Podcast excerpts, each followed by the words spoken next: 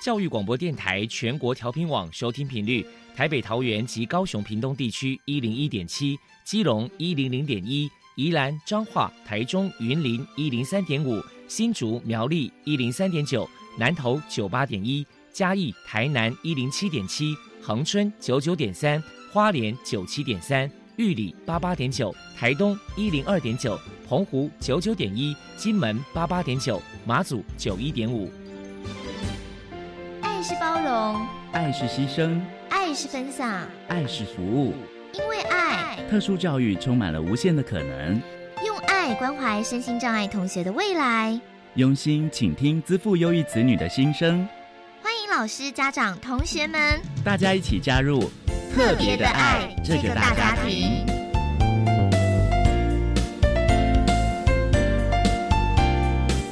本节目由教育部学生事务及特殊教育司指导，国立教育广播电台监制。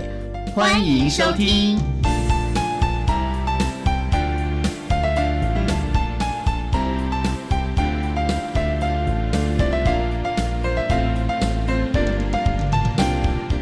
因为爱，我们在空中相聚。欢迎您再度收听《特别的爱》，我是小莹。这个节目在每个星期六和星期天的十六点零五分到十七点播出。在今天节目中，将为您安排三个部分。首先，在“爱的小百科”单元里头，波波将为您安排“超级发电机”单元，为您邀请蒲公英希望基金会的副执行长叶玉婷叶副执行长为大家说明介绍蒲公英希望基金会在推广生命教育的服务内容以及相关的活动。希望提供家长、老师还有同学们可以做参考了。另外，今天的主题专访为您安排的是《爱的搜寻引擎》，为您邀请获得二零一八年总统教育奖荣耀的。辅仁大学影像传播学系四年级的同学李怡杰李同学，以及一届的老师，辅仁大学影像传播学系的系主任唐维敏唐主任，为大家说明分享正向积极的思考，谈特教学生生命教育的教学以及重点的方向，希望提供家长老师可以做个参考。节目最后为您安排的是爱的加油站，为您邀请人权公约施行监督联盟的。黄松丽召集人为大家加油打气了。好，那么开始为你进行今天特别的爱第一部分，由波波为大家安排超级发电机单元。超级发电机，亲爱的家长朋友，您知道有哪些地方可以整合孩子该享有的权利与资源吗？无论你在哪里，快到发电机的保护网里。特殊教育往往相连，紧紧照顾你。一同关心身心障碍孩子的成长。Hello，大家好，我是 Bobo。今天的超级发电机，我们特别邀请到蒲公英希望基金会的副执行长叶玉婷女士来跟大家介绍基金会的相关服务。首先，我们先请叶副执行长来介绍一下蒲公英希望基金会成立的背景跟目的是什么呢？蒲公英希望基金会呢，它是在一九九五年成立的。我们很简单，我们就是以文字为我们的核心价值。所以每一个月我们发行的免费的希望月刊，这些月刊呢，主要它遍布了工商场所、医院、校园、监所跟机构。我们期待呢，将光明自己的思想植入在社会的每一个角落。那我们传递的是爱的故事、爱的语言，以及实践爱的行动。透过感动的故事来陪伴许多的读者经历他们的人生的高山低谷。那在二零一五年呢，我们推动了三波希望种子计划，我们把月刊寄送到全台的五千多间的国中小学哦、高中级的校园。那也启动了蒲公英品格故事屋给孩子的十六堂课，陪伴了单亲、隔代教养，还有呃家境辛苦的这些弱势孩童来说故事。从游戏互动当中呢，来建立他们正向的品格，让孩子的心灵可以得到丰盛，甚至呢，让他们未来有梦可想。接下来，请叶副执行长来谈一谈基金会的服务项目包含了哪一些？简单来说呢，蒲公英我们分为三个大项。那第一个呢，就是爱的故事；第二个就是爱的语言；第三个呢，就是爱的行动。那在爱的故事当中，其实就刚刚我提到，我们每个月我们是发行呃希望月刊。那我们在今年呢开始，在每一天一到五，我们传送了《拱鸠蒲公英》哈，那它是一个有声的线上的故事，那可以在我们的 Live App 上面去收听，每天早上七点你就可以听到蒲公英好听的故事啊。那我们也有呃很好的志工朋友来帮我们配这个有声的故事。那再来呢是爱的语言，我们会在二零一五年我们推动了散播希望种子计划。其实已经走了四年多的时间。那我们在全台的国中小学、高中及大学的品格教育，呃，甚至有一些行动的体验，让他们更多去反思生命的价值。再来呢，是一个爱的行动。我们有积极的参与的事物，还有一些社会的公益。那我们也去陪伴了老人，有一些说故事，还有陪伴阅读的项目。那我们也到监所。甚至是青少年的矫正学校去陪伴他们，那我们也办了一些呃阅读的心得。其实透过这些故事呢，让这些边缘的孩子哈，那他重新去反思他生命的未来哦，甚至他未来的可能性。那这是我们主要三个项目。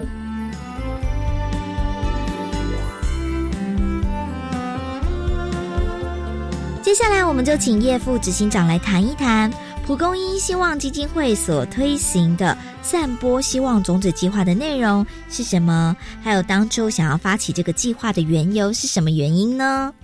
其实，在二零零九年，我们蒲公英希望基金会已经免费寄送到校园了，已经长期在校园，我们透过希望月刊来陪伴这些孩子。那因为我们的月刊的故事，它是一个轻薄短小，那也是传达爱的一个。正面思想的一个文字哈，所以我们在校园里面其实非常深受老师跟孩子的一个喜爱。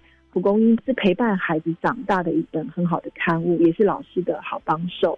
二零零九年这样子经营一段时间，我们就在思考，我们还可以给校园什么样更多的一些教材，或者是说。一些跟老师怎么样的配合，所以二零一五年我们启动了这个三波希望种子计划，我们就把故事的阅读融入了生命品格的教育，设计出一个活泼、好玩的，而且有很有正向意义的一个教学内容，带领孩子在行动体验当中去反思。那我们也透过这样子给孩子的十六堂课，让他可以打好品格。建立一个快乐的人生，所以我们现在从二零零九年开始到现在，我们每一个月大概有十六万本是进入到全台的五千多间的国中小学、高中职，还有偏乡呃校园和一些弱势的单位。那期盼呢，就是为台湾下一代做好一个心灵预备的工作，那也为他们打好一个心灵的根基。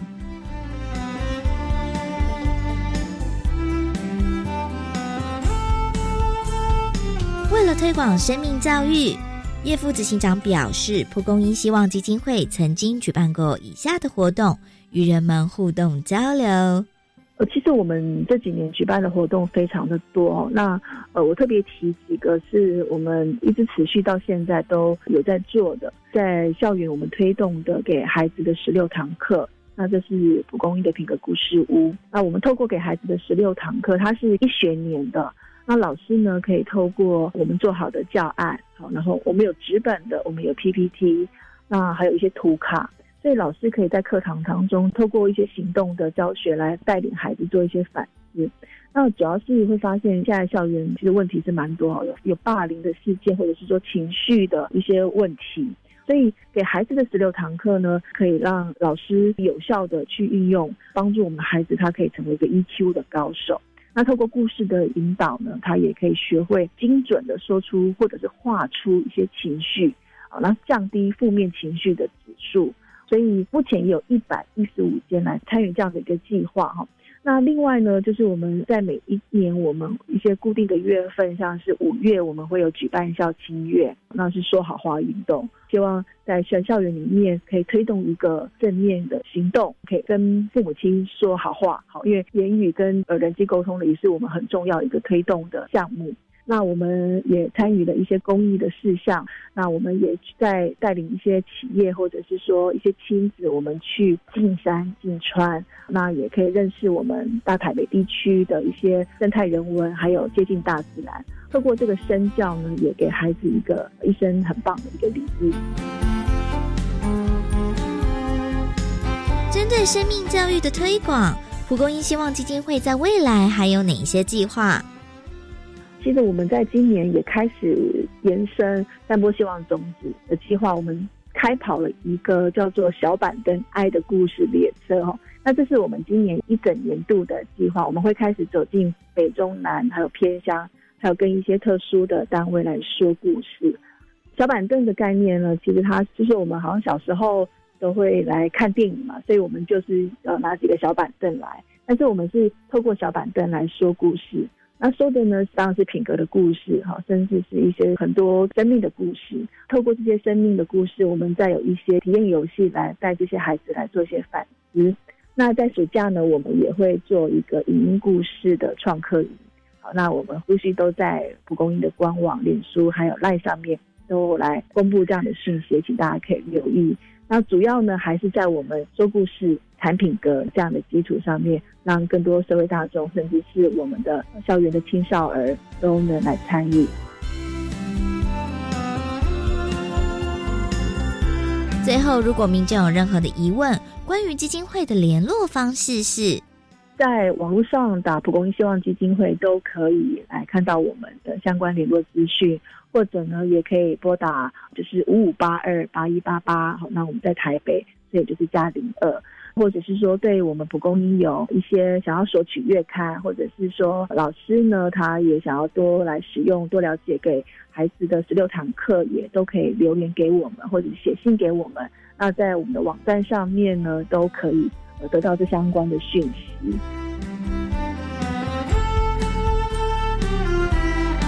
非常谢谢蒲公英希望基金会的副执行长叶玉婷女士接受我们的访问。现在我们就把节目现场交还给主持人小莹。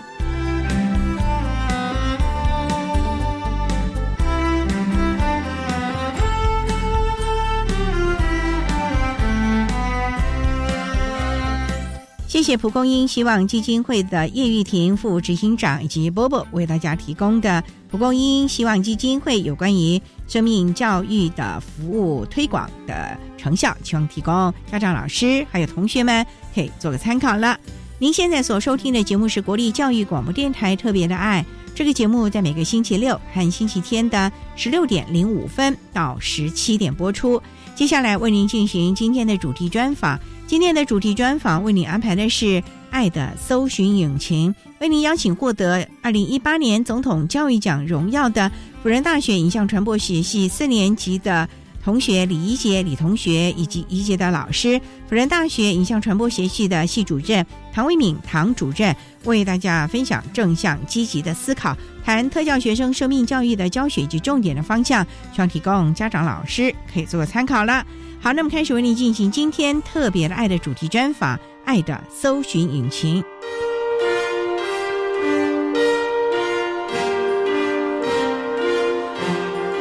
爱的搜寻引擎。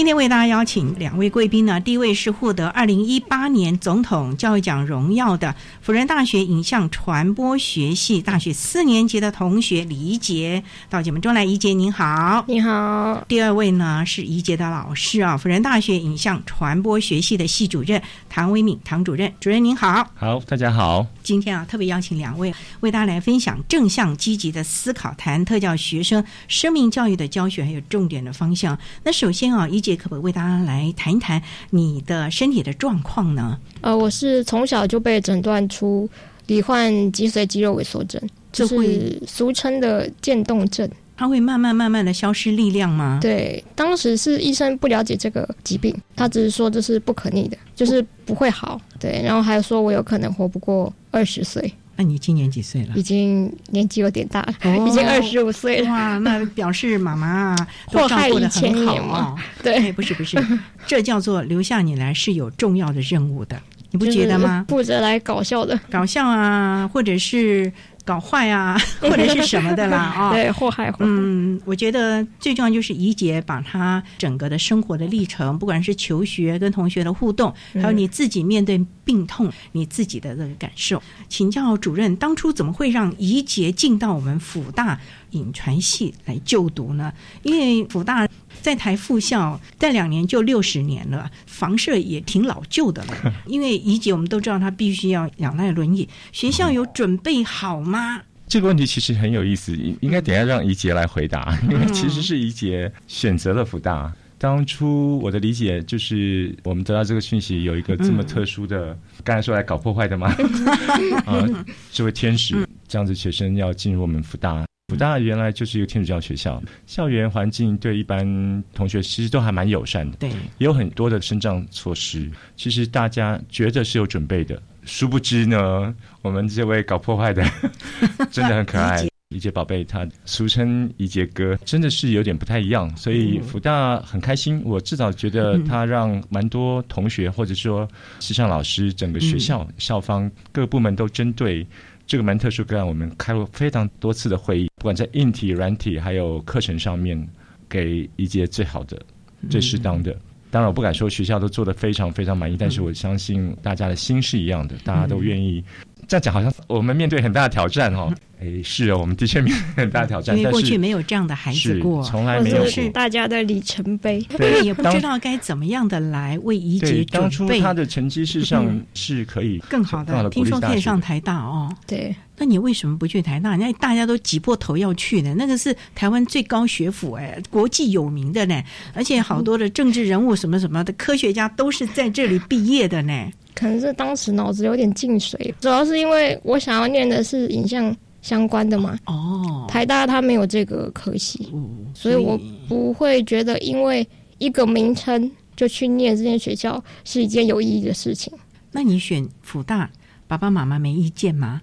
因为太多意见，台大太多意见，可是你还是要坚持你的理想。他们是希望我留在家，就是嘉义，所以不管台大福大，他们都觉得不能接受，对，因为要离开。对，然后后来就是被我说服了，尊重你的 想法意见啊。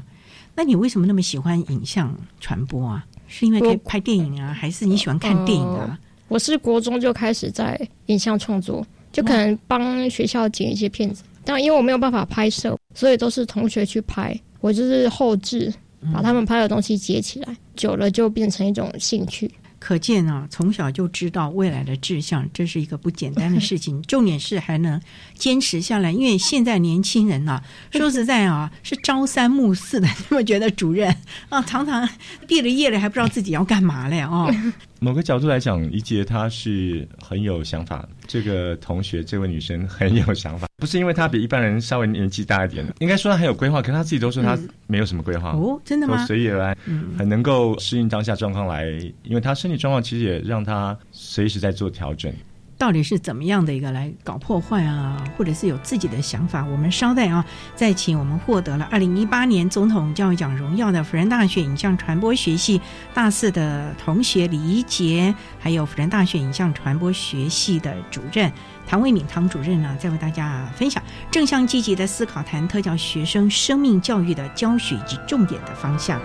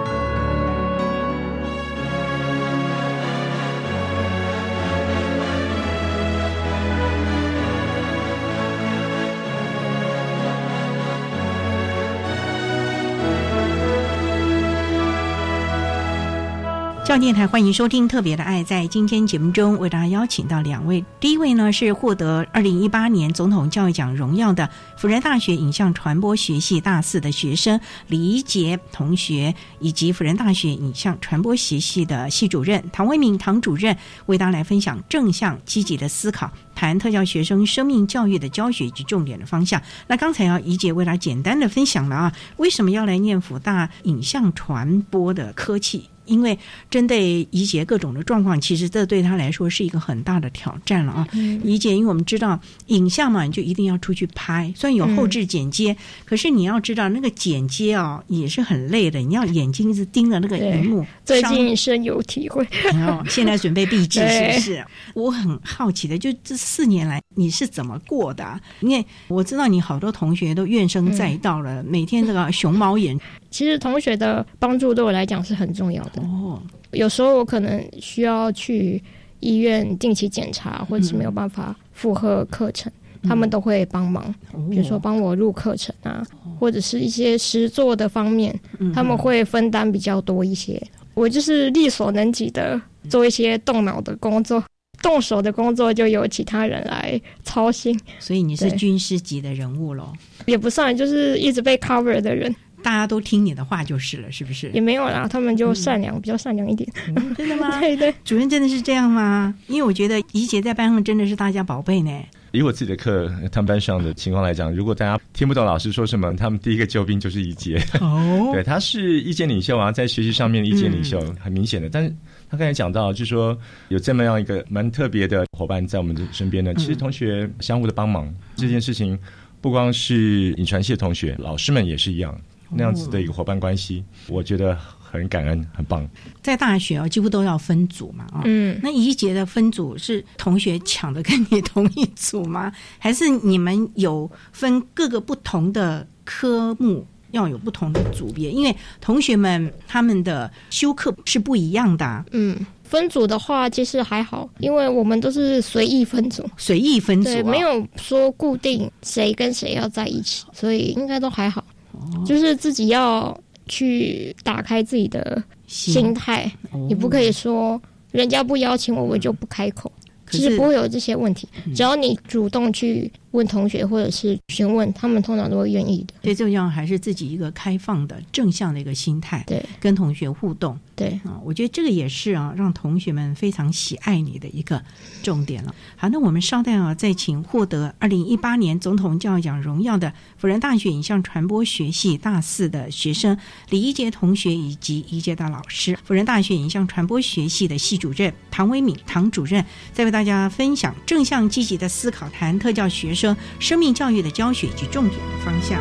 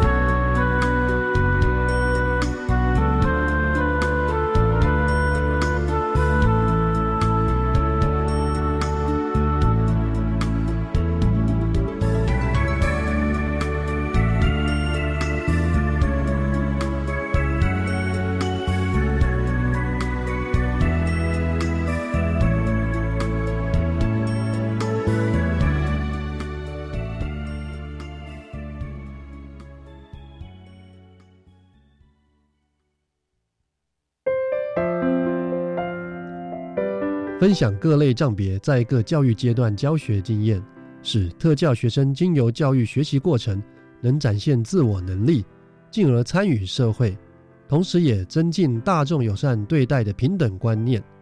欢迎收听教育电台 Channel Plus 主题策展《特教天空》，建构宽广的未来。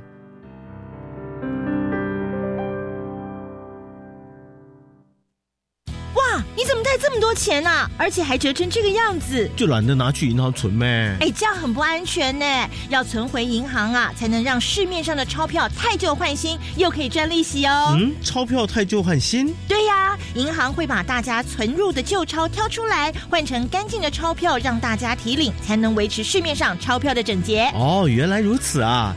旧钞回得去，新钞出得来，全民一起来。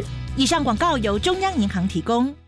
哇，炸鸡、可乐、咸酥鸡，同学，你常常这样吃都没有蔬菜，很不健康哎。有什么办法？我又没像你这么好，住家里。No，我也常外食啊，不过我还是能吃到足量蔬菜，因为我都参考教育部制作的《如何吃足量蔬菜教学手册》，才会吃得健康又营养。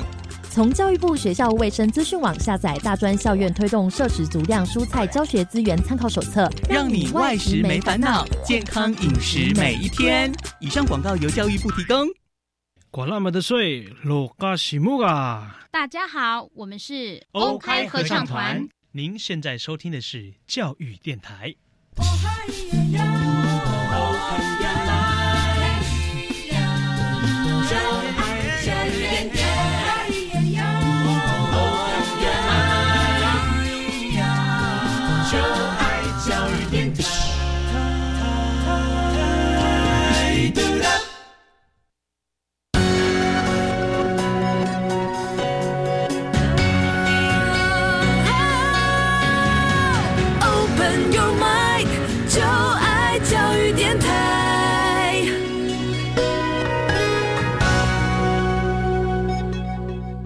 教电台欢迎收听《特别的爱》这个节目，是在每个星期六和星期天的十六点零五分到十七点播出。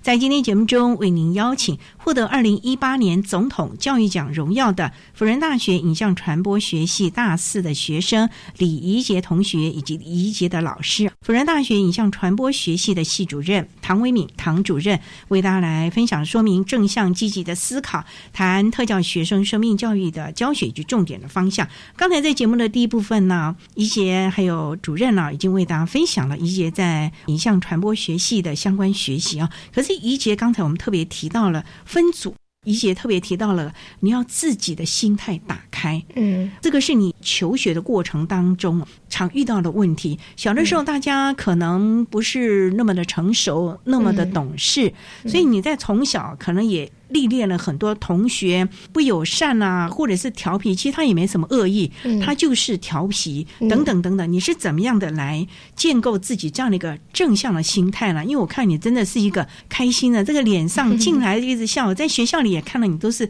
笑容满面的，同学都很喜欢你啊。应该是因为我从小就跟健康的孩子在一起长大的原因，身边没有太多。身心障碍的朋友，你为什么没有去特教学校，而要在一般学校就读？因为我父母可能有点想不开吧，就从小就把我当成正常的孩子这样，这样很好啊。他们对我的心态不会有太过度的保护，就让我自由生长这样。那会不会也像一般的孩子一样的父母就开始要求课业啦，要求一些其他的事情？有时候爸爸妈妈有时候是受不了哎，会会要求，真的。但是跟我的姐姐弟弟相比，不会那么的坚持，可能心态要求一下，就是还是要做给姐姐弟弟看，是不是？没有，可能就是教育吧，是一种教育。所以你在家里没有特权，没有，没有。唯一的特权就是所有事情我只要动口，不用动手，都很疼爱你了。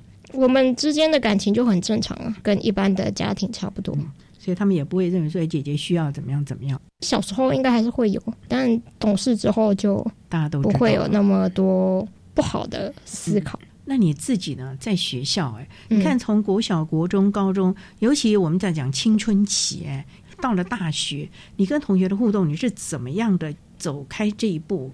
因为尤其像影像传播学系，很多的课程都是小组的，你单打独斗是搞不出来的，而且老师也不会同意的耶。我觉得真的是要自己的心态，因为我以前也有遇过一样的学妹，她有类似的问题，然后她的导师刚好是我以前的导师，然后她有问我说，我之前都是怎么跟同学相处的，可不可以帮帮她？但是我觉得这种东西是没有办法协助的，因为这是你自己心态的问题。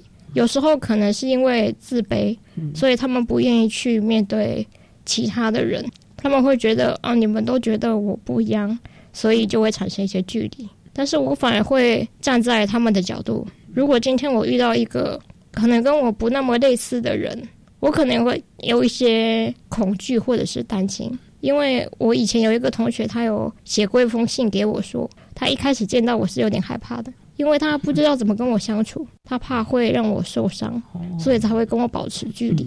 但是熟悉之后，就会发现其实没有什么不一样。对你没有那么脆弱。对，所以还是需要时间跟自己的心态去调试。有时候你反而比他们更强悍，也没有啦。那这样的一个观念是你从小就有的呢，还是爸爸妈妈给你建构的呢？应该是自己经历过一些事情，慢慢去体会的。哪一些事情啊？比如说，就因为那一封信嘛，就让我知道了同学的想法是这样。那一开始，比如说新生一入学，会很明显感觉到。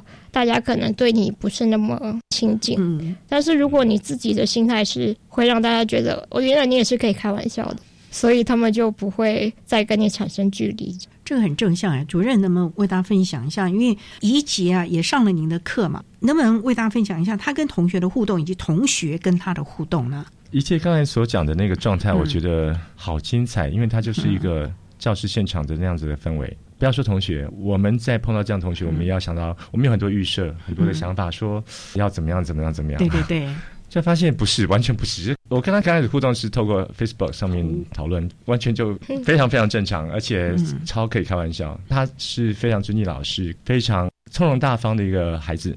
后来发现没有，他也很能够开玩笑，而且他英文很好。我要吐他槽，我一直跟他讲说他要写英文书。他直接吐我槽，老师要不然没有在规划里面不做，所以回到那个群我的关系，在教室现场，我必须说，就是那次我发现他的输入，听众朋友也许不是特别理解，就是说我们一般打字输入很方便，可是理解没有那么方便。换句话说，他要能够做书写，比我们一般人稍稍困难一点。我是用手机去控制电脑的，用手机哦，对，那是特别给你的学习辅具喽。没有，就是一般的都会有这种 A P P。真的，你下次教我吧。可以，WiFi，你要下载那个有特别的软体哦。对对对。啊，好好好。也就是说，他的学习方式人或有点不一样，但是他的学习效率是非常高的。Always，所有老师都说，第一个交作业的，如果他没有交，其他人都不会交。我不知道是你刚刚都讲好了吗？应该不是哈。没有。应该不是同学说，哎，我们让他第一个交，应该不是。所以我看到的是，尤其是在我那门课上面，他们那个 team 那个小组。后来好像是 best mark，right 最好的作品。哦，我也不是很清楚。对，我一直在问说，到底这里面有没有其他人帮他 cover 这样子？后来我发现不是，应该是他帮人家 cover。对啊，他已经讲了，他是动脑的，其他人就去执行而已啊。是，你知道，因为在影像传播啊，我们在讲的传播的这个领域当中，其实创意是最重要的。你要怎么样把你的创意说的让人家清楚？能够真正去执行，因为理想和现实之间是有一个灰色地带的，所以你要让你的同学 知道怎么去做，这个是。但是有的时候还是会互相讨论，不一定我的东西就比较好，因为有的时候别人的 idea 也可以有一个不一样的想法，所以我不会就是说我的想法是这样，大家都按照我的想法，不可能做这种事情，所以我更多的还是会去听别人的意见。所以他群体意识非常强，可是我自己觉得啊，我觉得这位同学呢，因为我常常开玩笑讲，他是开着战车 在校园里面，我只想说他有一个很特殊的视角在看这个世界，在观察，而且他很细腻，也很敏感。我的意思说，在观察事物的那个敏感度上面，我认为是比一般孩子更细腻的多，这样子。耶，透彻人生了。在这么 多年，可能有身体上，然后学业上、知识上，还有个人想法上，很多很多的淬炼，让你可能在面对很多事情的时候，你用更宏观的。眼光和心态来看待了，嗯。有一种顿悟的感觉吗。嗯，不错不错啊，大家都应该来学习这样的一个概念啊。好，我们商量啊，再请获得二零一八年总统教育奖荣耀的辅仁大学影像传播学系大四的学生李怡杰同学，还有怡杰的老师，辅仁大学影像传播学系的系主任唐维敏唐主任，再为大家分享正向积极的思考，谈特教学生生命教育的教学以及重点的方向。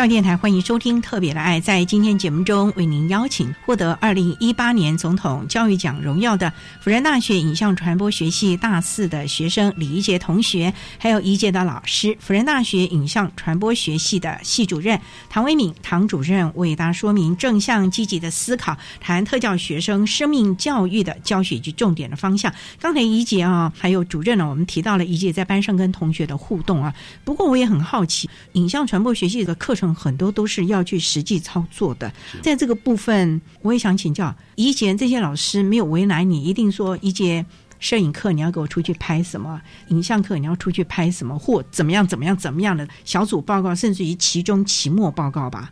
这个其实是我刚入学最担心的事情，反而是老师会为我考虑很多，甚至为我调整课程。哦，真的？啊对，像我大一刚入学，我的摄影老师他就不让我实做，他教我欣赏。欣赏？他说，摄影你不一定要去拍，你也要学会欣赏。对，够。所以他可能会制定一些作业任务，让同学去拍，回来让我看，是不是像刚才老师讲的那个方式去拍。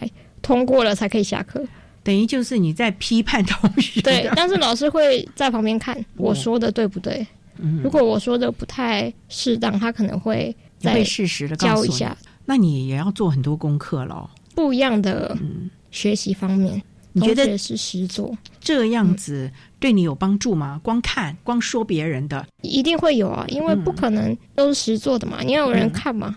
如果没有人看，你怎么知道你的东西有什么不一样的缺乏、不足，或者是有哪里比较好的地方？这样会不会让你更客观看待所有人的作品？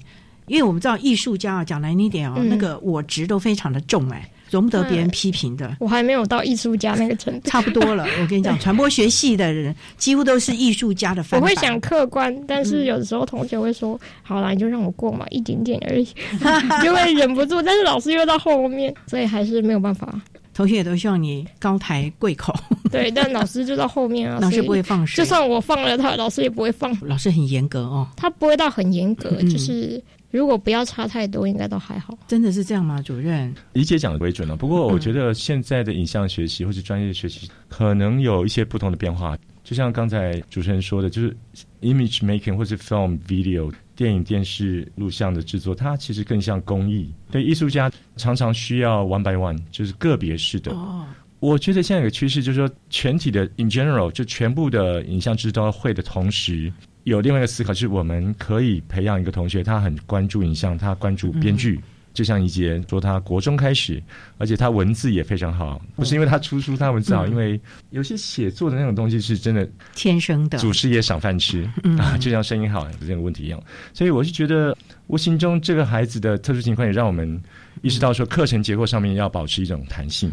我也知道哪个老师 one by one 去你宿舍教，还去你宿舍哦？就是赵廷辉老师，对，赵老师去你的宿舍教你啊？因为那时候我的身体状况有问题，我没有办法到教室上课。他知道这件事情之后，他就亲自抽空到宿舍帮我补课。你是修他什么课啊？电影概论。电影概论。哇，可是他是男性哎，到你的女生的私密空间，但可能。其他的学生会很惊讶，老师怎么在这里？对，那老师他反而需要顶住这个压力，所以非常的住这个压力呢？他就是为了要帮我补课啊。哦，因为我只能在宿舍啊。哦，就怕其他同学吃味，是不是？不是，就是一个男老师进女生宿舍，那他没有先申请对他来说一定会申请，只是说可能对于老师可能会有一点不方便，但是老师还是愿意做这件事情，就会让我觉得。很感谢，得了是传奇老师，还有春福老师啊。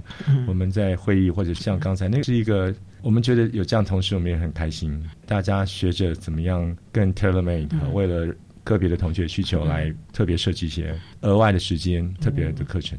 不过那一节啊，像赵老师啊，去你的宿舍为你特别加课，嗯，那你当时的感觉是如何的？觉得你这个老师太好了吧？还是？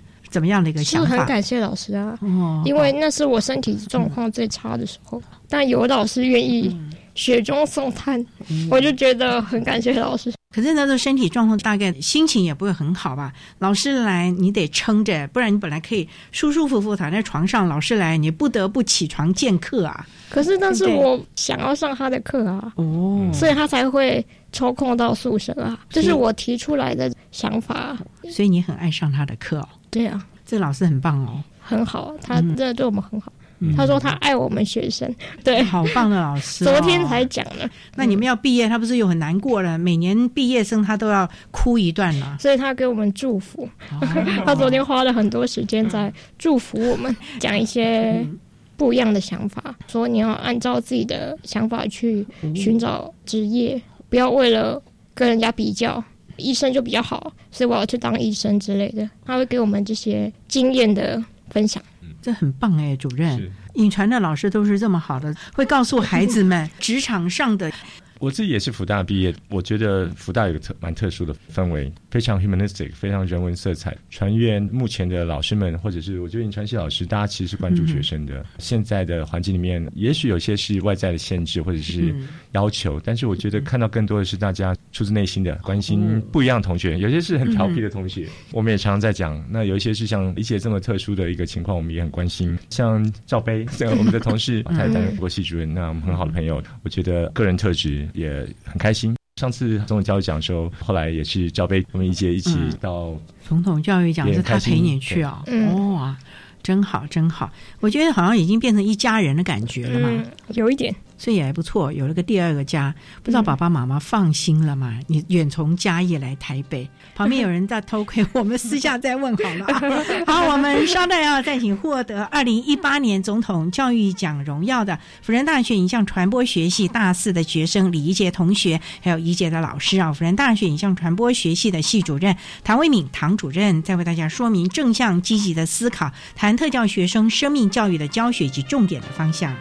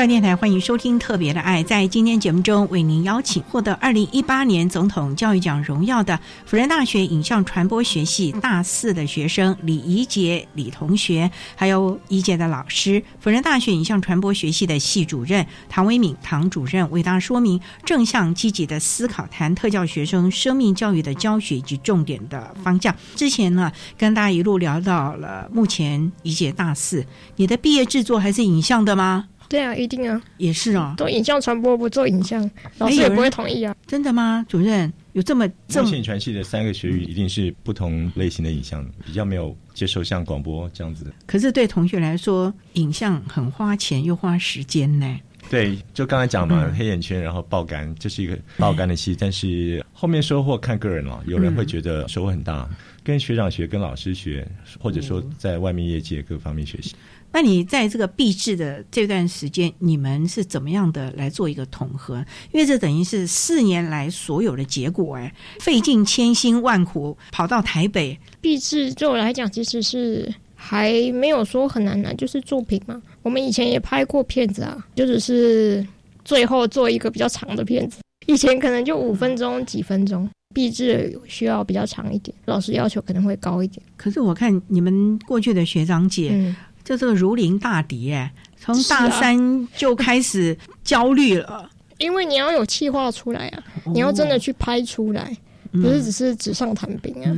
而且老师可能会要求影像、声音之类的，你都要去安排好拍摄的场地，你要全部自己去沟通，所以可能困难度会高一点。不过我个人也很好奇，因为像怡姐你的身体有的时候也是没有办法去控制的嘛。嗯就像你刚刚讲了，赵老师在你身体最差的时候，特别到你的寝室上那个课，而且是你是指名邀他的课，其他老师没有吃醋吗？啊，怡姐竟然只要上他的课，也没有指名主任有没有有？有一些老师也会安排哦，那可能是不同的方式，不会到去补课。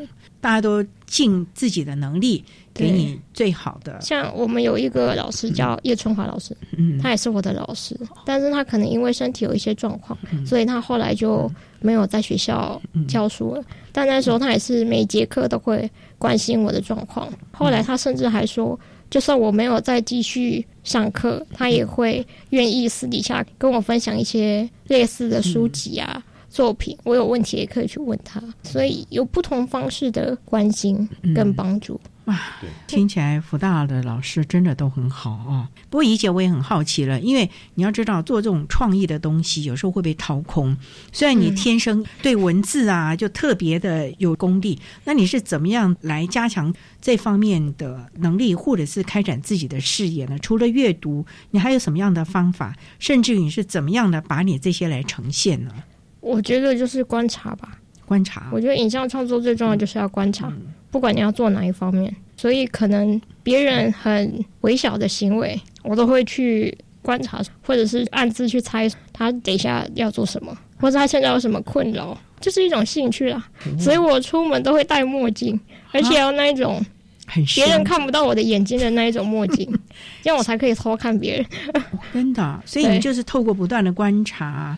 每个人的喜怒哀乐、脸上表情、肢体的动作，对，就是有一种莫名的兴趣怪癖，这可以当 FBI 呢，也没有到那个程度，就只是兴趣去做这件事。希望透过这些观察，丰富你的想象，嗯、或者是丰富你，就可能你的作品会比较细致一点，因为你知道，可能我们如果心情不好或是开心的时候，会有一些反应，你就可以用影像去呈现。会比较真实一点那些东西，嗯，所以你上次做了非常真实的东西，嗯、而不是一些刻板的，或者是大家一视同仁的那种的表现法喽。因为那种东西，应该一般的观众也不会想看啊。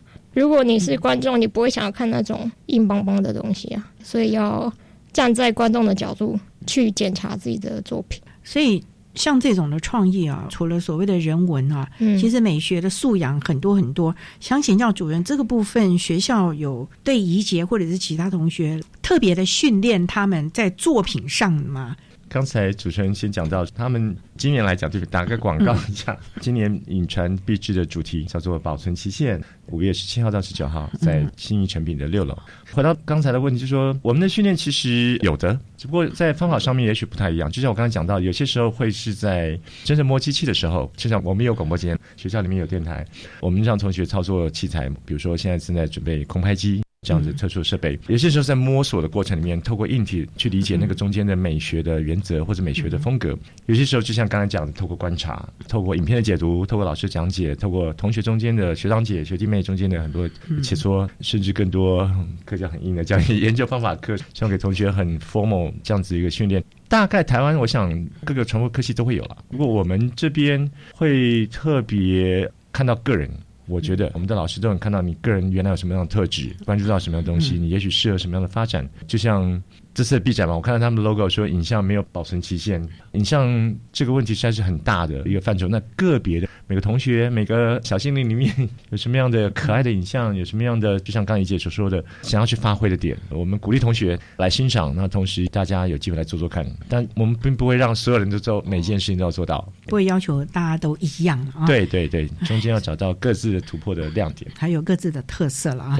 好了，那怡杰大四了，接下来有一些什么样的愿景要去实现？已经出了一本书了，那还要再继续出呢？还是你要继续从事影像呢？还是等等的呢？书是一定会，但是不是现在。嗯、目前的主要规划还是演讲跟影像创作。影像创作，你希望做些什么样的？是比较人文的呢，还是应该会比较轻松一点。像我的壁纸就是我自己的故事嘛，像现在旁边有一个人在摄影，就是在经营我自己的 YouTube，就类似这些简单的东西。希望把你的所有的历程也留下印记，让嗯更多人认识你。或者是分享一些生活比较不一样、比较轻松的东西。也希望大家有为者亦若是了，希望大家一起 努力对，一起啊误入歧途吧。不管是歧途啊，还是康庄大道，重点就是你要有自己的想法，嗯，这才是一个非常重要的。你要有自己的目标，而且向着目标前进。就像怡姐从国中开始就知道喜欢了影像，所以呢就坚持的要北上来念福大的影像传播学系。现在呢，终于算是学成，有这么一个毕制。那我们也期望呢，将来看到怡姐更多的作品，不管是文字的啦，或者是影像的啦，各方面的，希望你有更多的创意创作，让大家能够嗯看到你的风华喽。好，谢谢老师。好，那我们今天啊也非常的谢谢获得二零一八年总统教育奖荣耀的辅仁大学影像传播学系大四的学生李怡杰同学，怡杰谢谢你喽。谢谢老师。好，也谢谢我们一届的老师啊，辅仁大学影像传播学系的系主任唐维敏唐主任，主任谢谢你。谢谢谢谢大家。好，也谢谢大家收听，我们下次同一时间空中再会喽。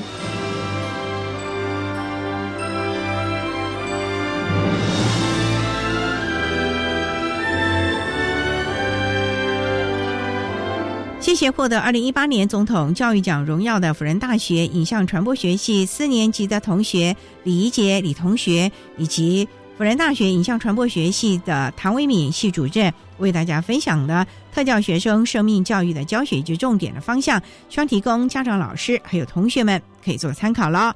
您现在所收听的节目是国立教育广播电台特别的爱节目，最后为您安排的是爱的加油站，为您邀请人权公约施行监督联盟的黄松丽召集人为大家加油打气喽。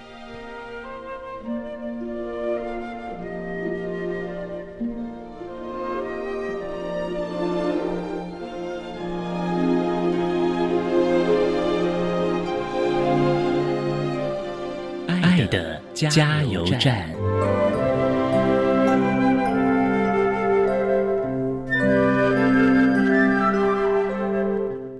各位听众，大家好，我是人权公约施行监督联盟召集人黄松丽。在人权的议题上面，我觉得我们应该积极的去认识新的从身心障碍者权利公约所带出来的积极的平等的概念，然后我们一起积极的来努力促进每一个人平等的享有权利跟尊严。